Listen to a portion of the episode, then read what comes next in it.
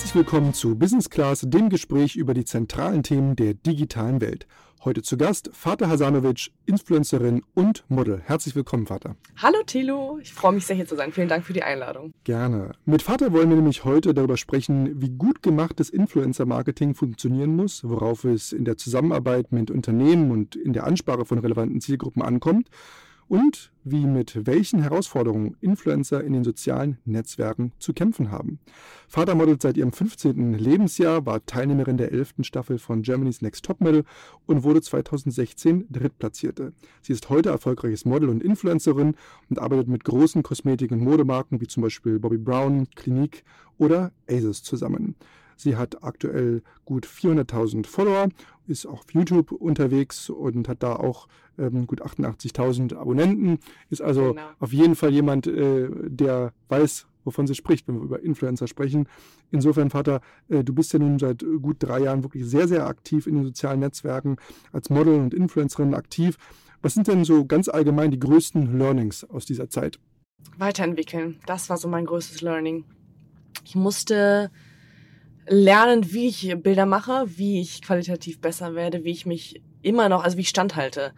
Die Konkurrenz wurde immer größer im Sinne von äh, qualitativ hochwertigere Fotos. Also das muss man lernen, weil bei GNTM bist du mehr Model, als dass du weißt, wie du einen Social-Media-Kanal zu bedienen hast. Du weißt gar nicht so richtig, was ist denn diese Social-Media-Welt. Das war ganz neu für mich. Ich wurde ins kalte Wasser geschmissen und musste mich dann auch selber entwickeln. Und wie hast du an deiner eigenen Marke gearbeitet? Wie hast du dir das aufgebaut? Also vieles ist auch natürlich, man, man lässt sich inspirieren äh, durch andere. Man schaut, ich äh, hole meine Inspiration auf Pinterest, muss ich ganz ehrlich sagen. Das ist auch wieder eine andere, ähm, ein anderes soziales Netzwerk, wo ich dann sehe, okay, was machen Fotografen, was gibt es für kreative Bilder, wie kann ich irgendwie herausstechen und nicht nur eben Selfies machen oder Street-Style-Fotos, die ich früher gemacht habe, die von der Qualität eben auch nicht so toll waren, äh, muss ich ganz ehrlich zugeben. Aber ich musste lernen, mich weiterzuentwickeln.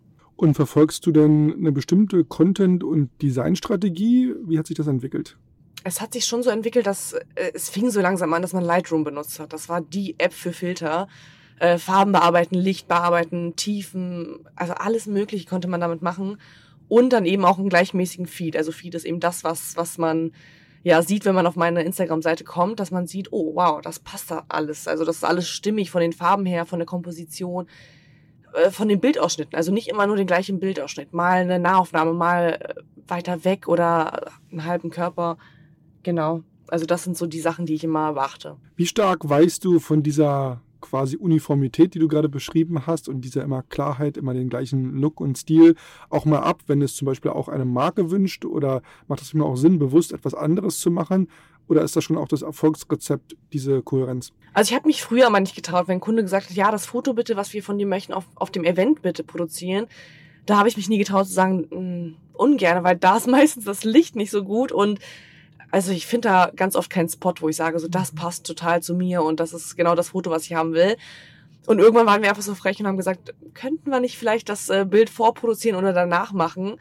Dann mache ich das in meinem eigenen Stil, in meinem gewohnten Umfeld und dann ja, haben wir uns einfach das Recht rausgenommen zu sagen, so, wir machen das jetzt ein bisschen anders und nicht immer nur auf den Events, weil, ja, da, da waren die Voraussetzungen einfach nicht so gegeben.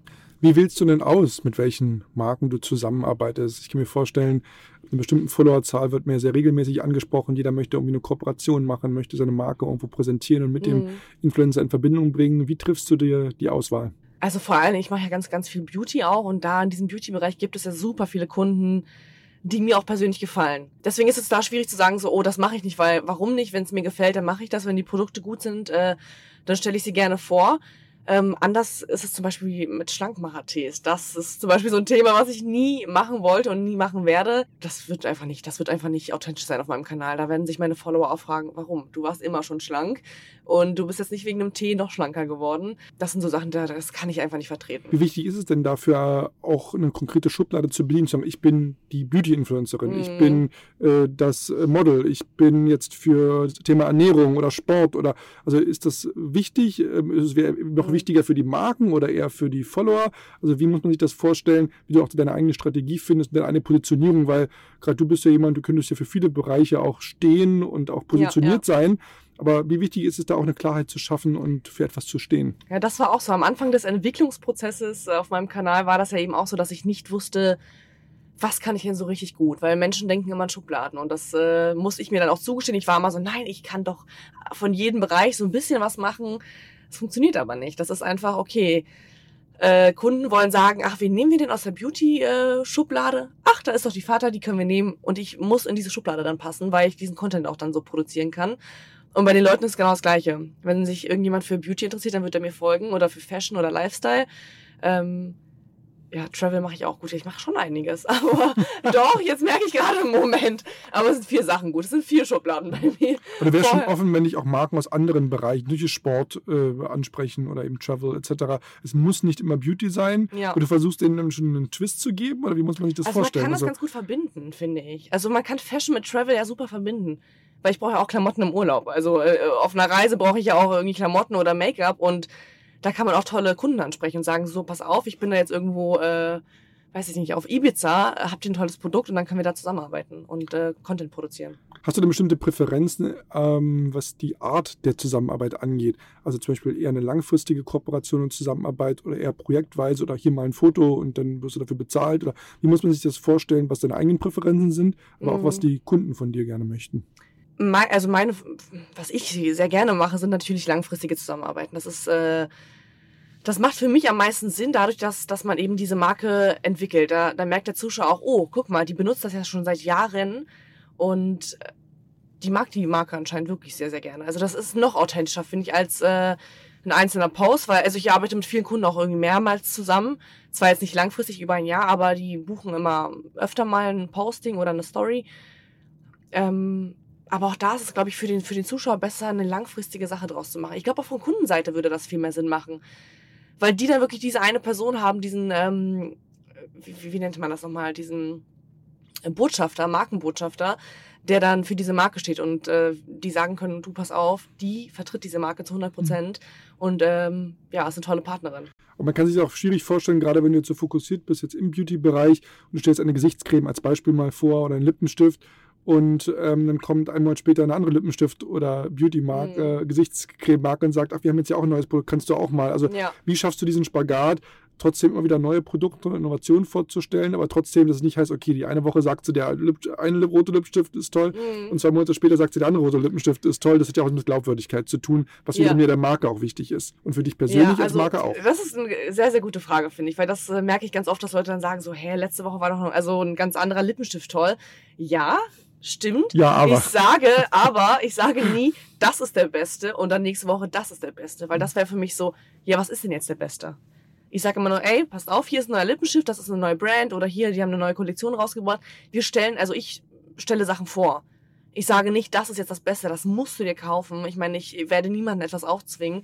Letztendlich ist es deine Entscheidung, ob du das kaufst oder nicht. Und das ist auch dieses, dieses, ja, dieses Lustige an, an Werbung, dass viele ja immer so, ach, Werbung und Instagram besteht nur noch aus Werbung. Ja gut, TV auch. Und da hat sich irgendwie auch keiner beschwert. Dann schaltet man einfach weiter. Und das finde ich, äh, ist so ein bisschen schwierig auch für die Influencer, weil klar muss man irgendwo sein Geld verdienen. Ich selber mache auch sehr viel Content eben auch kostenlos. Ähm, A, YouTube-Videos, äh, dann irgendwelche Tutorials, also dieser ganze Content, wo Leute wirklich auch interessiert sind zu lernen und äh, zu wissen, oh, bevor ich mir das Produkt kaufe, schaue ich doch lieber erstmal, ob es ein gutes Produkt ist. Hm. Und ich würde uns als, weiß ich nicht, auch irgendwo als Produkttester äh, bezeichnen. Was macht dich denn für, also was macht für dich eine gute Zusammenarbeit aus und welche Kernwerte sind dir in der Zusammenarbeit mit Unternehmen besonders wichtig? Also ich wünsche mir von Unternehmen, dass sie mich genauso behandeln äh, mit 400.000 Followern, wie als hätte ich keine Follower. Das wünsche ich mir von der Marke, dass die mich einfach als Menschen sehen und nicht eben, oh, das ist ein Prominenter, der kommt. Ich will nicht als Prinzessin behandelt werden, ich will ganz normal wie jeder andere behandelt werden äh, in dieser Zusammenarbeit. Ähm, es gibt aber auch tatsächlich, hatte ich auch Erfahrungen, wo die mich sehr schlecht behandelt haben, wo die dann einfach ähm, das ausgenutzt haben. So, ach, ja, die muss ja für uns arbeiten, ich meine, die kriegt hier genug Geld. Ja, jetzt machen wir das, jetzt machen wir das. Und dann saugen die deine komplette Energie aus. Und das finde ich auch sehr, sehr anstrengend. Also das ist dann wirklich so, okay, weiß nicht, ich habe zwar diese Reichweite, wir haben einen guten Preis vereinbart, ich kriege auch eure Leistungen, aber das ähm, auch wieder unmenschlich zu machen, egal in welchem Bereich das ist, das finde ich auch nicht in Ordnung. Wenn wir jetzt über Reichweite sprechen, ist es ja wirklich so, dass man vom Micro-Influencer, der vielleicht 10.000 plus X äh, Follower hat mhm. und vielleicht in einer sehr äh, spitzen Nische dort unterwegs äh, ist, bis hin zu den ähm, Instagrammern und YouTubern, die Millionen Reichweiten haben. Was ist also deine Erfahrung, was eigentlich wirklich zählt? Ist es, wie wichtig ist die Reichweite wirklich? Mhm. Ähm, gibt es da vielleicht auch Erfahrungswerte, was sozusagen die Interaktion, um die es ja dann eigentlich geht, dass irgendwas passiert auch, dass Leute liken, kommentieren, vielleicht irgendeine Interaktion mit der Marke äh, selber haben, etwas, äh, weiß ich nicht, eine, eine Probepackung bestellen oder ja, was auch ja. immer dann das Ziel ähm, jeweils ist. Ähm, wie ist da dein Verhältnis zur Reichweite, Größe, diesen Zahlen? Ähm, ich, was ich in letzter Zeit lustigerweise sehr oft mitbekommen habe, ist, dass super viele Influencer ähm, kaufen, Follower kaufen, was gar nicht geht. Das ist das, also ist, ich weiß nicht, ob die Kunden das merken, ehrlich gesagt, dass äh, da gekauft wird. Ähm, viele Kunden, das hatte ich auch leider schon sehr oft, die, die waren dann so, ja, sorry, erst ab 500.000, erst ab einer Million wirst du irgendwie relevant für uns. Und da fragt man sich so, okay, derjenige, der irgendwie eine Million gekauft hat zum Beispiel, und das spielt für mich nicht die Reichweite, ähm, ist nicht an erster Stelle, sondern eher dieses Engagement. Engagement bedeutet eben die ganzen Interaktionen, die ähm, deine wahren Follower auf deinem Profil ähm, ja machen. Ob die da interaktiv sind, ob die kommentieren und liken. Also diese, diese Quote zwischen wie viele Follower habe ich und wie viele, wie viel Prozent dieser Follower liken überhaupt und sehen das Bild, das ist für mich das Wichtige. Weil wenn jemand irgendwie eine Million Follower hat und sagen wir mal 5000 Likes und jemand, der aber 400.000 hat, und 25.000 Likes hat. Also da haben wir ein ganz anderes Verhältnis und da ist es eher so, warum schaut der Kunde nicht eher darauf, wie gut dieses Engagement eben ist und nicht eben, ob der sich da gekauft hat oder ob der mehr Follower hat. Und dieses Engagement, ich meine, ist es wirklich so, dass sozusagen jetzt, wenn du einen Preis verhandelst, der dann eher danach bemessen wird, wie viele Follower hat sie denn? Versus wie viel Engagement gab es denn konkret mit der Kampagne oder ist es, mhm. wie muss man sich solche, solche Deals quasi vorstellen? Ist das, ist das eine Mischung, dass man sagt, du kriegst eine Basis-Fee äh, dafür, dass du X Posts machst, mhm. ähm, aber wenn dann die Engagementrate so und so ist, kriegst du nochmal was extra? Also wie muss man sich das vorstellen, dass man dieses Verhältnis auflöst, dass wirklich das Ergebnis mehr im Vordergrund steht, dass eine Value-Based Payment ist versus mhm ich gebe einfach, okay, weil der eine Million hat, kriegt er, ich sag mal, 10.000 Euro und weil sie nur 500.000 hat, kriegt sie nur 5.000 mhm. und, und der, weil der 10.000 hat, kriegt nur 1.000. Also das scheint mir auch nicht eine besonders kluge Herangehensweise. Naja, wir haben zum Beispiel, also ich für mich selbst auch in diesem ganzen Entwicklungsprozess, wie gesagt, ich mache das ja seit drei Jahren, auch erstmal herausfinden müssen, was, was ist denn so ein Posting überhaupt wert? Das sagt ja keiner. Das sagt, wird ja auch kein Kunde sagen. Keine Preislisten, ne? Es gibt irgendwie nicht so richtig Preislisten. Der Kunde wird auch nicht sagen, du pass auf, so viel bist du wert, weil der will natürlich auch immer den günstigsten, es ist ein Business, ne? Der will natürlich immer den günstigsten Preis haben. Du natürlich immer den höchsten, weil, äh, ja, warum nicht, ne? Und ja, irgendwann äh, hatten wir dann Fest, Festpreis fürs Posting, für eine Story, dann gab es auch nochmal Komplettpreise. Also wenn, wenn da irgendwie jemand drei Postings bucht und zwei Stories, dann ist es so, komm, wir machen irgendwie mal, ich will nicht sagen Rabatt, aber eben einfach so einen schönen Komplettpass, damit beide mhm. Seiten, ein Package, damit äh, beide Seiten eben auch zufrieden sind. Ich weiß jetzt nicht, wie es ist, wenn, wenn, wenn, wenn Leute kaufen, ob die dann, äh, also wegen ihrer Followerzahl, auch gutes Geld dann dadurch bekommen. Das, das weiß ich leider nicht. Da habe ich auch niemanden, da habe ich mich nicht getraut, jemanden zu fragen. Ich kenne ein paar, die gekauft haben, wo es wirklich offensichtlich ist. Ähm, da traue ich mich aber noch nicht zu fragen. Ich will die auch irgendwie nicht verletzen. Vielleicht fühlen die sich dann so ertappt oder so. Wie würdest du äh, beschreiben die Beziehung zu deiner Community? Wie sichert man sozusagen auch diese Beziehung ähm, wenn es auch darauf, darum geht, sozusagen produktbezogene äh, Nachfragen gibt, Anfragen, Redaktionen, äh, Reaktionen auf Kommentare, ähm, ähm, wo man sozusagen auch vielleicht unterschiedliche Gesichtspunkte haben kann. Da sagt der eine vielleicht, ich war auch schon in dem Hotel, hat mir überhaupt nicht gefallen und mhm. oder weiß ich nicht, äh, ja, die Marke, die ist doch aber, äh, macht doch das und das, ist nicht, keine Ahnung, umweltfreundlich oder nicht vegan oder keine mhm. Ahnung. Also da ist ja auch viel Diskussion, da ist viel, eben weil viel Engagement ist, ähm, doch sehr viel Community Building auch, äh, ja, was dahinter steckt. Äh, wie gehst du damit um? Das ist ja allein das ist ja schon viel Arbeit, das zu managen. Das ist ja nicht nur der Post und mhm. sozusagen die Marke zu inszenieren, sondern da kommen ja auch dann wahrscheinlich eben Anfragen, Reaktionen, ja, Kommentare. Ja. Da muss sich ja auch jemand drum kümmern. Äh, ja, also ich selber, also ich kümmere mich um alles auf meinem Kanal. Ich antworte auch und ähm, ich muss sagen, ich habe eine ziemlich nette Community. Die sind wirklich sehr, sehr nett und die akzeptieren auch die Dinge, die ich tue. Vielleicht, weil ich die auch so ein bisschen in diese Richtung erzogen habe. Das äh, finde ich auch ganz wichtig, seine Community mitzuerziehen und zu sagen, Leute, passt mal auf äh, vielleicht bin ich vegan, ja. Vielleicht ähm, gucke ich zum Beispiel, also ich jetzt nicht, aber ich meine andere. Ähm, vielleicht gucke ich darauf, dass ich keine Strohhalme benutze und keine Einweg ähm, Plastiktüten. Aber ich werde auch vielleicht mal auf einem Boot sein.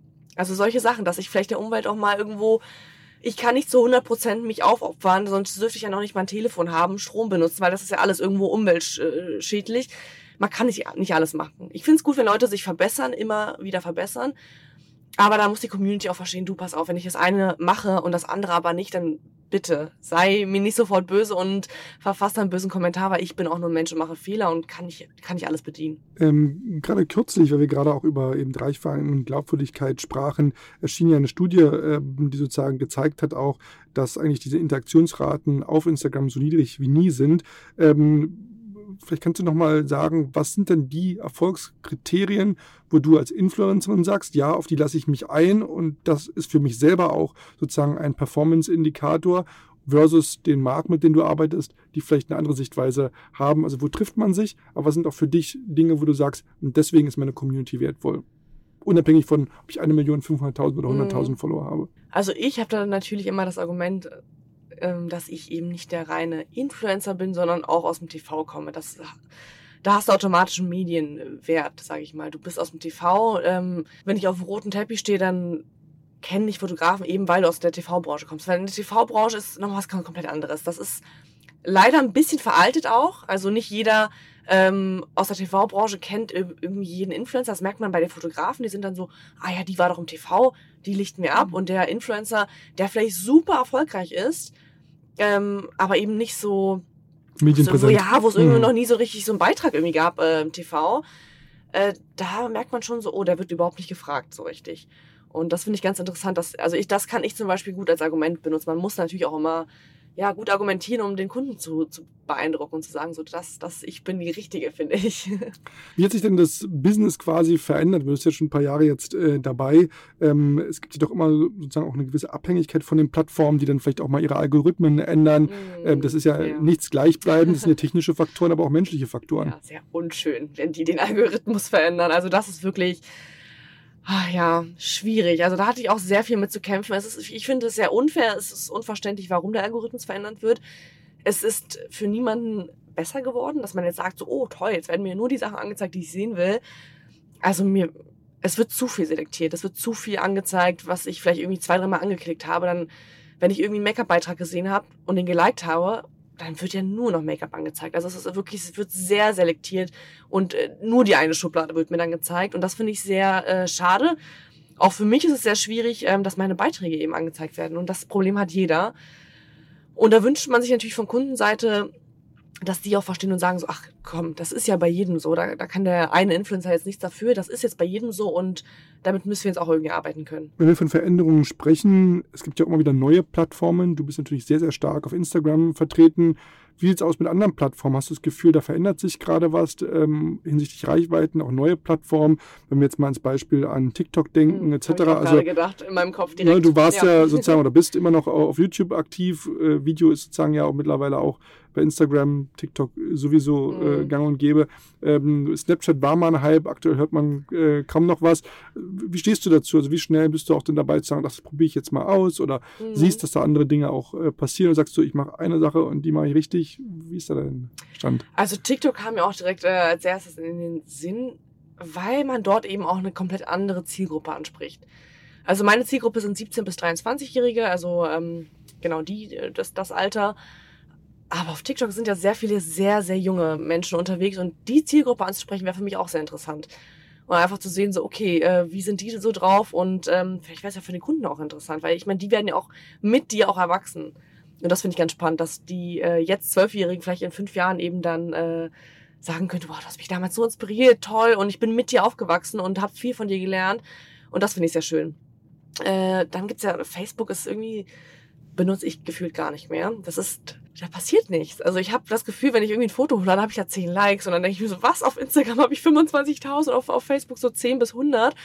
Also es ist schon Wahnsinn, warum man diese, dieses, diese App oder dieses, ähm, diese Seite, Webseite so kaputt gemacht hat. Ich weiß nicht warum, dann, ähm, ja, Snapchat ist auch eigentlich total krass, dass man ja eine App einfach so äh, nicht mehr benutzt hat. Also ich habe sie benutzt, äh, teilweise immer noch so ein bisschen wegen den Fil also wegen diesen Gesichtsfiltern, die immer ganz lustig sind für die Community. Aber seitdem es dann Instagram Stories gab, war das so, warum dann Snapchat bedienen? Das Berufsbild der Influencerin, ähm, unabhängig von der Kategorien, ähm, ist ja auch etwas, was sozusagen sowohl Medien als auch Werbetreibende für sich erst auch mal erschließen mussten. Jeder weiß, äh, was natürlich ein Journalist ist und macht. Ja, jeder, ja. Äh, für auch mit Bloggern hat man irgendwo mittlerweile auch über die Jahre ähm, viel ein Verständnis entwickelt. Wie arbeiten die, wie ticken die, äh, wie ist da sozusagen ähm, die Community. Ähm, das Thema Influencer wird teilweise ja doch immer noch von den Medien so ein bisschen belächelt. Was machen die da und machen da irgendwie hübsche Fotos, kriegen da Geld, reisen um die Welt. Ist ja nicht so ein richtiger äh, Job, ja, sondern ähm, ne, also dieses, dieses ist immer noch so viel auch mit Vorurteilen ähm, äh, behaftet. Du machst das ja sozusagen Fulltime und das ist sozusagen dein, dein Leben. Mhm. Ähm, und ich vermute, du wirst es auch langfristig äh, sozusagen machen und weiter ähm, ausbauen. Ähm, vielleicht kannst du uns da mal einen Einblick geben, wie denn bei dir so ein typischer Tagesablauf ähm, aussieht und was dein Beruf und deine Berufung als Influencerin eigentlich ausmacht und wie du das auch vor allen Dingen in der Zukunft siehst, wenn du mal überlegst, ach du wirst älter, in zehn Jahren wirst du nicht. Das exakt gleiche machen und das exakt gleichen Themen behandeln, wie du es heute machst. Ähm, wie siehst du es heute, dein Alltag, aber auch ähm, mit dem Ausblick in die Zukunft? Ja, es ist interessant, dass äh, das belächelt wird. Irgendwo verstehe ich es äh, weil ich teilweise muss ich auch drüber lachen. Wenn ich einige Postings sehe, denke ich mir so, mein Gott, ne? Ist natürlich nicht das Natürlichste, es ist nicht das äh, Realste. Ich meine, Instagram ist irgendwo eine Blase. Man hat diese Blase der Perfektion. Alles ist perfekt, alle lächeln. Jede Beziehung ist super, wunderschön. Ich versuche ein bisschen. Also auf meinem Feed äh, ist alles schon sehr durchgetaktet und alles sehr perfekt und das muss schon alles äh, genauso stimmen. Aber ich versuche dadurch in meinen Insta-Stories ähm, genau das zu zeigen, was ich wirklich bin. Mein Charakter und ich bin witzig und spontan und lustig und weiß ich nicht, auch mal Probleme anzusprechen. Auch mal, wenn ich traurig bin, auch mal, wenn es mir nicht gut geht, zu sagen so, ey, pass mal auf, mir geht es einfach nicht gut und solche Sachen anzusprechen. Und das finde ich ganz wichtig, dass man dieses, ja, diese Mitte findet zwischen, ich zeige mein perfektes Instagram-Leben und auf der anderen Seite zeige ich aber auch mein reales unperfektes Leben. Genau, um auf die Frage jetzt zu kommen, wie mein Alltag aussieht. Also ich äh, mache sehr viele Fotos. Ich ähm, überlege, also ich mache nicht nur eben dieses Handyfoto und das finde ich geht immer ziemlich leicht.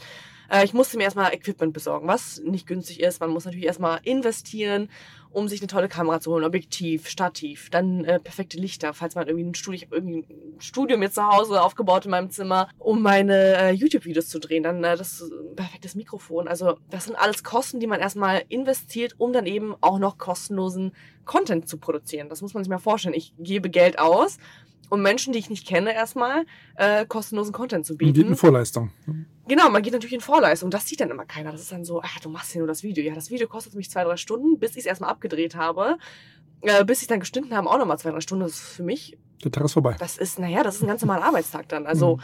äh, genau wie der ähm, Redakteur seine Videos schneidet, seine Ton. Äh, Bänder da aufnimmt und sich noch hundertmal anhört, schneiden YouTuber eben ihre Videos und äh, machen das. Ähm, genau, äh, zu den Fotos ist es eben auch so, dass ich ähm, genau diese Kamera mir geholt habe, dann stundenlang dran saß, herauszufinden, wie ich äh, einen Filter überhaupt mache, was man da überhaupt alles machen kann mit, mit Farben, mit Filtern und so weiter, mit Photoshop eben auch, wie kreativ kann ich eigentlich werden. Also ich wollte nicht einfach dieses einfache, ich stehe auf der Straße und mache mal ein äh, Foto, was ich natürlich unter anderem auch in meinem Feed auch habe, was man auch sieht, aber es gibt durchaus auch Fotos, die sehr kreativ sind und das, das wollte ich einfach. Ich wollte nicht ähm, ja, ein schnelles Handyfoto machen, weil dann würde ich, ich finde, dann würde ich wirklich meine, meine Community auch so ein bisschen veräppeln und sagen, oh, ich habe so viel zu tun und mach da schnell mal ein Handy oder ein Selfie-Foto. Äh, das wäre, finde ich, nicht ehrlich. Also ich muss eher ganz, also ich, ich finde, ich bin ehrlich, wenn ich sage, ich investiere sehr viel Zeit und sehr viel Arbeit in meine Fotos. Ähm, und da frage ich mich, warum wird der Fotograf ernst genommen, aber der Influencer nicht. Letztendlich machen wir doch das Gleiche. Und der, Fotograf kann genauso viel Geld verdienen, wenn er hübsche Fotos macht. Ich würde auch sagen, wir sind Produkttester. Ich kriege ein PR-Paket nach Hause, so läuft das äh, dann ab. Ich kriege das äh, Paket nach Hause, äh, teste die Produkte aus. Wenn sie mir gefallen, dann ähm, sage ich das. Wenn sie mir nicht gefallen, sage ich das auch. Und ähm, ja, warum nicht Produkttester sein? Irgendwer muss es ja testen. Und dadurch, also Influencer hat natürlich immer so einen negativen Beigeschmack. Das hat sich irgendwie so entwickelt. Man, das ist verbunden mit, oh, viel Geld für nichts tun was ich finde, ist, äh, ich finde, das stimmt nicht. Klar gibt es immer die, die Ausnahme bestätigt immer die Regel. Klar gibt es auch Ausnahmen, wo die Mädels oder Jungs einfach, ähm, ja, ein leichtes Leben haben und viel Geld verdienen und dafür wenig tun. Ähm, aber warum nicht? Die haben dann einfach Glück gehabt. Warum nicht, wenn man die Möglichkeit hat, viel Geld zu verdienen und wenig dafür zu tun? Ich meine, das ist doch der Traum. Und äh, Leute, die ständig sagen, das ist kein richtiger Beruf und ihr macht ja nichts, dann probier es selbst. Also wenn man möchte, wenn man erfolgreich sein möchte, dann sage ich einfach, es steht dir nichts im Wege, dann mach es einfach. Von Meckern kommt einfach nichts. Was glaubst du, wie sich das Berufsbild in den nächsten zehn Jahren verändern wird? Mm, dadurch, dass ich auch ein paar Leute kenne, die eben stark daran arbeiten, Marken dazu zu bringen, gezielter auch Influencer auszusuchen, hoffe ich natürlich, dass eben sich das so ein bisschen trennen wird. Dass das wirklich die Influencer eben äh, gebucht werden, die für die Marke auch einfach passend sind. Äh, dass ein Beauty-Marke auch wirklich nur die relevanten Beauty-Influencer ähm, bucht und nicht einfach irgendjemanden, der, naja, irgendwie jemand, der sich einfach nicht schminken kann. Wo man wirklich sieht und sagt, ach nee, das passt jetzt überhaupt nicht. Warum hat er das jetzt, äh, warum hat er diesen Job da bekommen? Aber er erreicht, erreicht vielleicht nochmal eine andere Zielgruppe. Ja, das habe ich mir auch anfangs gedacht, aber es gab wirklich Fälle, wo ich einfach meinte, nee, das passt einfach überhaupt nicht. Also das hat wirklich nicht gepasst und da wünscht man sich so, oder jemand, weiß ich nicht, der, der, der für gesunde Ernährung steht und dann aber für zuckerhaltige Getränke Werbung macht. Das ist dann auch so, hm, ist das denn authentisch? Passt das wirklich? Klar erreicht er damit auch nochmal eine andere Zielgruppe. Aber man muss, also Marken müssen wirklich gucken, dass sie, dass sie äh, gezielter Leute aussuchen. Es gibt, und das merke ich ganz oft, weil ich eben auch jeden Tag das beobachte, äh, gibt es ganz oft Fälle, wo man einfach sagt, ui, da hat sich die Marke ein bisschen verrannt. Oder hat auch jemanden wahrscheinlich aus Versehen gebucht, der Follower kauft, wo man sich auch denkt, warum? Warum bucht man jemanden, der eben keine echte äh, Community hat? Wenn du zehn Jahre in die Zukunft schaust, wo steht Vater als Influencerin dann? Ach Gott, ich könnte mir total vorstellen, so Mami-Bloggerin zu werden. also in zehn Jahren werde ich wahrscheinlich hoffentlich auch äh, Kinder haben und ähm, ja, dann wird sich das Ganze für mich auch nochmal anders entwickeln.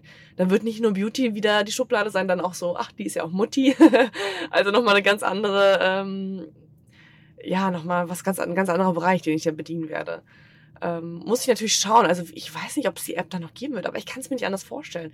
Es ist einfach, ich muss sagen, im Vergleich zu TV ist ein Influencer sehr günstig. Also wenn man sich Primetime TV-Werbungen vorstellt, dann ist das wirklich super teuer. Das kann in die Millionen, in die Millionenbereiche äh, gehen und ein Influencer, ja, da bist du in den Tausenderbereichen. Das ist für, glaube ich, für den Kunden günstiger als TV. Und ich finde auch für den, äh, der das dann letztendlich kaufen soll, ähm, viel nahbarer, viel authentischer als eine TV-Werbung. Es ist eben viel mit Gesprächen verbunden, mit, ey, schaut mal hier, die neue Creme und äh, ich teste die direkt mal aus. Und eine Werbung ist viel plakativer als eben so ein Instagram-Post, finde ich. Welche Form der Zusammenarbeit ähm, präferierst du? Ist es eher die Marke, die dich bezahlt für einen Post, du machst das und that's it? Oder ist es eher eine langfristige Kooperation, wo du sagst, ich mache jede, alle zwei Wochen äh, einen Post? Mhm. Ist, sind das Packages, wo du sagst, ah, da ist auch eine Reise involviert, da gehe ich auch mal, weiß ich nicht, mir die Produktion angucken und da bin ich eher so eine Art Ambassador, Botschafter eben äh, für die Marke. Was funktioniert für dich am besten und wo hast du das Gefühl, das ist auch da wieder für beide Seiten am sinnvollsten? Also ich persönlich brauche die äh, komplette Mischung. Also ich brauche alles, weil das äh, macht für mich diesen Beruf auch so interessant. Ich brauche einmal diese langfristige Kooperation, wo ich weiß, okay, einmal im Jahr habe ich Sicherheit, ich kriege ein festes Gehalt und weiß, was ich da bekommen habe. Ähm, das ist auch, weiß ich, bei Selbstständigen hast du ja nie so richtig, richtig diese Sicherheit. Und wenn du dann mal eine langfristige Kooperation hast, weißt du, oh, okay, das eine ist schon mal weg, da kann, weiß ich, kann ich meine Miete von bezahlen und so weiter dann ganz spannend auch so, so ähm, Einmal-Postings. Einmal ein Post und eine Story, warum nicht? Äh, mal neue Sachen auszuprobieren und das auch mal zu machen. Ich bin aber dann doch lieber der Freund von so Packages. Vater, vielen Dank für deinen Besuch und die Einblicke in das Leben einer Influencerin. Alles Gute für dich und weiterhin immer gute Interaktion und ein gutes Geschäft. vielen Dank für die Einladung auch. Tschüss.